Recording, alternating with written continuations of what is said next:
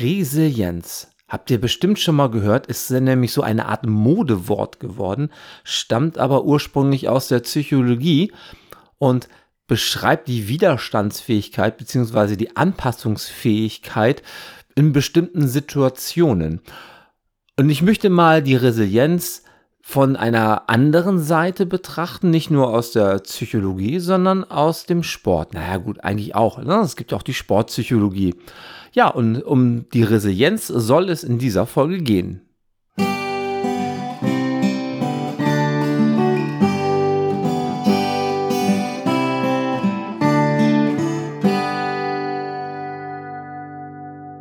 Es ist wirklich in aller Munde. Man hört es überall, man liest es überall. Resilienz. Aber was verbirgt sich eigentlich hinter diesem Begriff? Schauen wir doch einfach mal ganz stupide in ein Wörterbuch und sehen uns die Definition zu dem Begriff Resilienz an. Übersetzt wird es häufig als Widerstandsfähigkeit.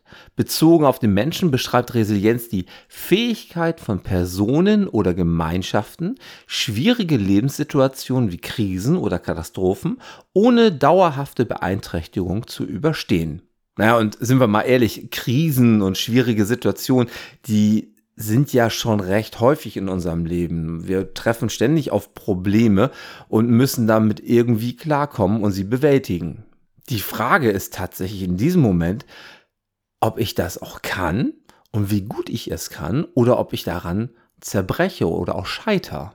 In der Psychologie wurden dann sogenannte Säulen, sieben an der Zahl, der Resilienz definiert. Und zwar ist das Optimismus, Akzeptanz, Lösungsorientierung, das Verlassen der Opferrolle, ein Erfolgsnetzwerk, positive Zukunftsplanung und Selbstreflexion. So, ihr sitzt jetzt wahrscheinlich irgendwo und denkt, Mensch, was ist denn jetzt mit dem Jesko los? Was erzählt der da alles und was zur Hölle hat das mit Sport zu tun? Ja, und hier wird es tatsächlich spannend. Und zwar gibt es die Annahme, dass Leute, die Sport treiben, die fit sind, auch in der Lage sind, besser mit, mit schwierigen Situationen und Problemen im Alltag umzugehen. Soweit die Annahme. Und jetzt schauen wir uns mal an, gibt es da denn in irgendeiner Weise Belege oder Studien, Untersuchungen darüber?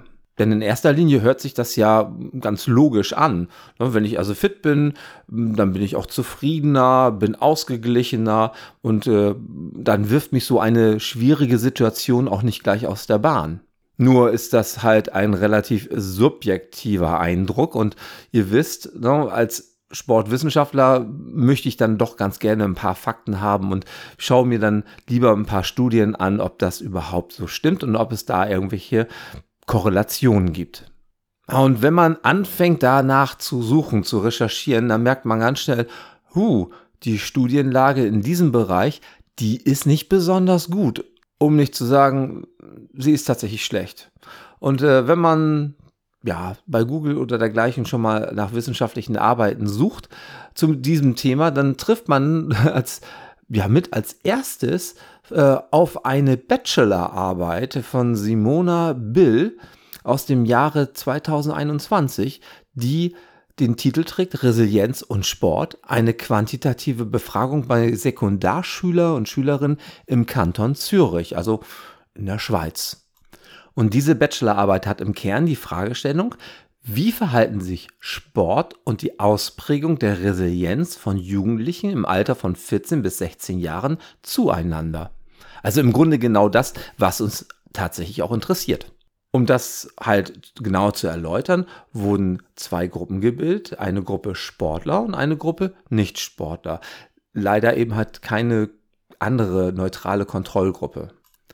Allerdings müssen wir jetzt hier ein bisschen ja, die Erwartung herunterschrauben, weil es ist ja, ich, ich, will nicht nur sagen, aber es ist eine Bachelorarbeit, es ist keine groß angelegte Studie. Was äh, ganz richtig beschrieben wird in dieser Bachelorarbeit ist das, was man bereits auch schon weiß durch andere Studien, dass zum Beispiel Sport bestimmte psychische Stressfaktoren abbauen kann. Um auch in der Psychologie zu bleiben, wer Sport freiwillig betreibt, der wählt ja in seiner Freizeitplanung äh, dann genau das aus. Also er sagt, ich mache jetzt Sport und das fördert natürlich die Selbstbestimmung. Zudem weiß man, dass eben halt auch besonders bei Jugendlichen, die Sport treiben, das Selbstwertgefühl gesteigert wird. Und das kann natürlich in irgendeiner Weise besonders die Resilienzausprägung günstig beeinflussen. So ist zumindest die Annahme. Ein großes Problem bei solchen Untersuchungen ist allerdings, dass es eine Vielzahl von Störfaktoren gibt. Also in diesem Fall müsste man sehen, ja, in welcher in welchem Freundeskreis man sich aufhält, in welcher sozialen Stellung die Familie ist, wie der Sport ausgeübt wird, die Dauer des Sports, die Intensität des Sports, was für ein Sport. Ist es ein Mannschaftssport? Ist es eine Individualsportart? Und, und, und. Also es gibt eine unglaubliche große Anzahl an verschiedenen Störfaktoren. Bei der Bachelorarbeit wurde dann eine Umfrage gestartet, die dann schriftlich anhand von verschiedenen Fragen ausgeführt wurde. Da muss man auch wiederum sagen, die Eindrücke oder das, was gefragt worden ist und wie die Leute darauf geantwortet haben, ist natürlich recht subjektiv. Es wurde zum Beispiel die Frage gestellt, wie stark fühlst du dich aktuell gestresst? Naja, und das kann bei dem einen halt sein, oh, ich stehe total unter Spannung, obwohl er sich ganz ähnlich in, oder in einer ganz ähnlichen Situation befindet wie ein anderer, der sagt, ja, ist ein bisschen Stress, aber ich komme schon klar. Und genau das ist ja Resilienz. Das heißt, der eine ist resilienter in einer gleichen Situation wie der andere, der mit der Situation eben halt nicht so gut klarkommt. Also ihr merkt, da beißt sich der Hund in den eigenen Schwanz teilweise bei solchen Themen. Das ist keine Kritik an diese Bachelorarbeit, das ist tatsächlich einfach eine Schwierigkeit, wenn man sich mit solchen Themen auseinandersetzt. Naja, um das alles in einen wissenschaftlichen Rahmen zu kriegen, muss man das natürlich in irgendeiner Weise auch bewerten. Also die Resilienz bewerten.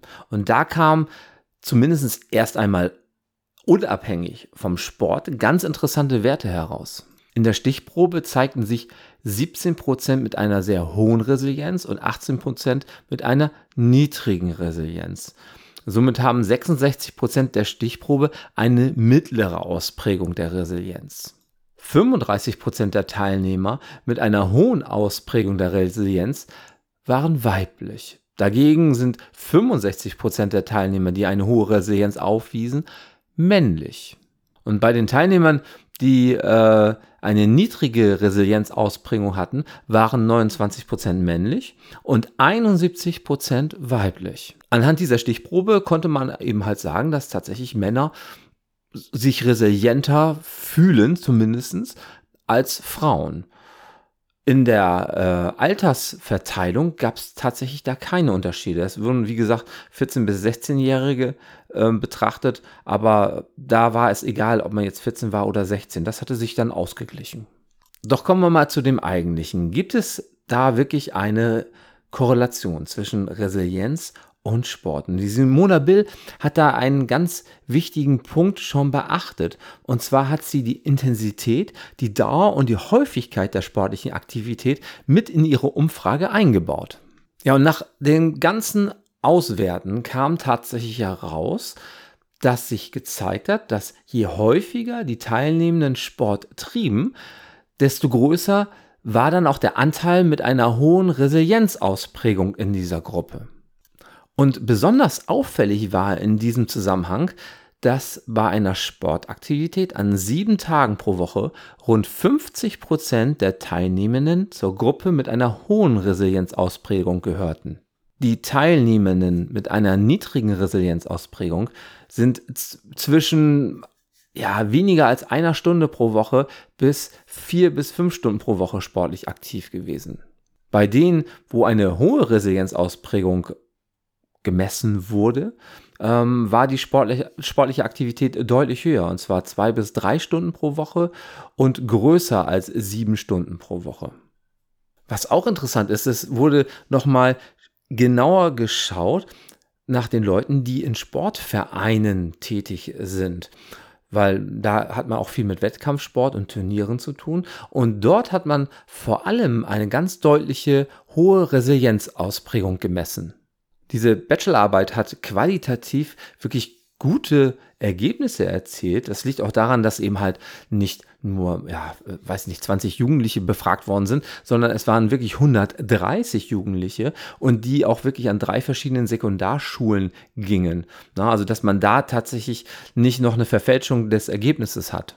So, aber was eben halt als Störfaktor wieder, ja, diskutiert werden müsste, ist, ob nicht eventuell Leute, die von vornherein eine hohe Resilienzausprägung haben, nicht auch die Leute sind, die vielleicht öfter Sport treiben. Und genau diese ganzen Problematiken werden auch teilweise in dieser Bachelorarbeit aufgeführt, sodass äh, man am Ende leider nicht einfach wissenschaftlich sagen kann, ja, so ist es. Ne? Es gibt eine Korrelation da. Ähm, dass Leute, die Sport treiben, resilienter werden. Auch das bleibt erst einmal eine Annahme. Aber schauen wir mal weiter. Es gibt äh, unter anderem von Norbert Kapinski aus dem Jahre 2016 eine Studie, die heißt Freizeitaktivitäten, Resilienz und psychische Gesundheit von Jugendlichen. Und äh, das fällt auf, es sind tatsächlich, wenn man Studien findet, doch meist Studien, die sich mit den Jugendlichen und der Resilienz auseinandersetzen.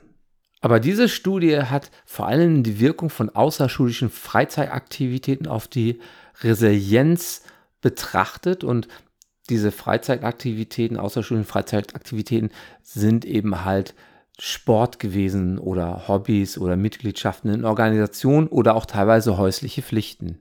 Diese Studie ging also über den Sportbegriff hinaus, kam aber dabei auf ein sehr interessantes Ergebnis. Und zwar zeigte man, dass die Wirkung von außerschulischen Aktivitäten in Anbetracht der hier vorgestellten Ergebnisse in dieser Studie offensichtlich in Abhängigkeit vom sozialen Umfeld, also hier der Schulform, gesehen werden muss. Und insofern können diese Ergebnisse die Grundlage für spezifische Förderprogramme zum Beispiel sein. So, es gibt dann noch ein paar andere kleinere Studien, oder auch Diplomarbeiten, die dann zu ähnlichen Ergebnissen gekommen sind. Aber die Menge ist das nicht gerade.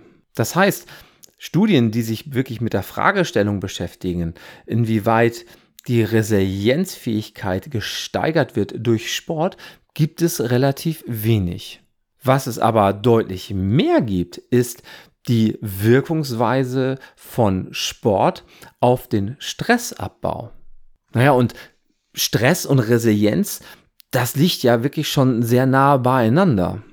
Und hier kann man auch ganz deutlich und medizinisch erklären, warum Sport Stress abbauen kann. Und jetzt sollten wir zumindest einmal ganz kurz definieren, was Stress im Körper eigentlich ist. Na, und ihr könnt es euch denken, natürlich spielen Hormone wieder eine ganz wichtige Rolle. Und zwar in diesem Fall Adrenalin, Noradrenalin und vor allem das berühmte Cortisol äh, aus der Nebennierenrinde, was ins Blut eben halt ausgeschüttet wird. Und diese Hormone bewirken unter anderem einen, einen Anstieg des Blutzuckerspiegels und des Blutdrucks und der Puls schlägt schneller und Natürlich werden dann auch alle Sinne viel aktiver. Ne? Und das hat natürlich auch einen Grund, denn evolutionär macht das extrem viel Sinn.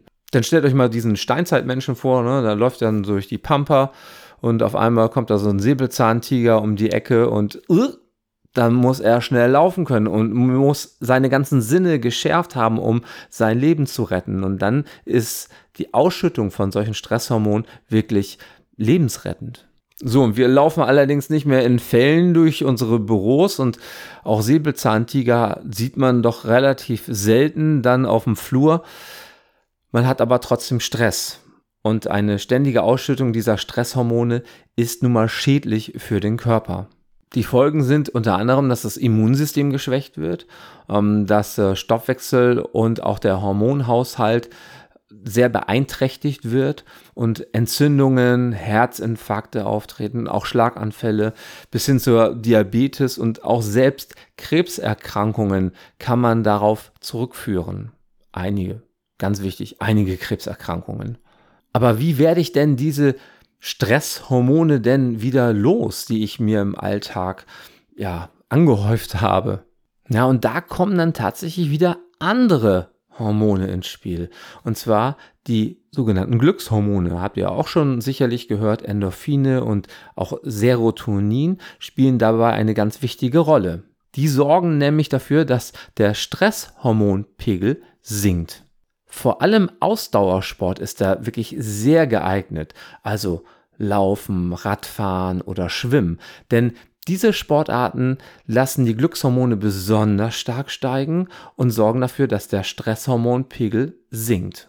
Ja, wird jetzt der ein oder andere sagen, aber durch Sport steigt ja der Cortisolspiegel an. Das konnte man ja in ganz vielen verschiedenen Studien nachweisen.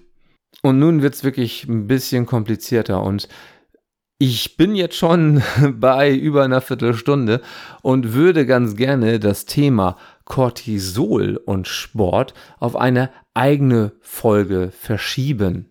Denn das mit dem Hormon und Sport, das ist wirklich so eine eigene Sache für sich. Und tatsächlich kann ich im Vorfeld schon mal sagen, ja, Cortisol steigt, wenn ich Sport treibe, aber am Ende werde ich definitiv meinen Cortisolspiegel senken können durch Sport. Doch wie gesagt, da komme ich in der nächsten Folge drauf zurück.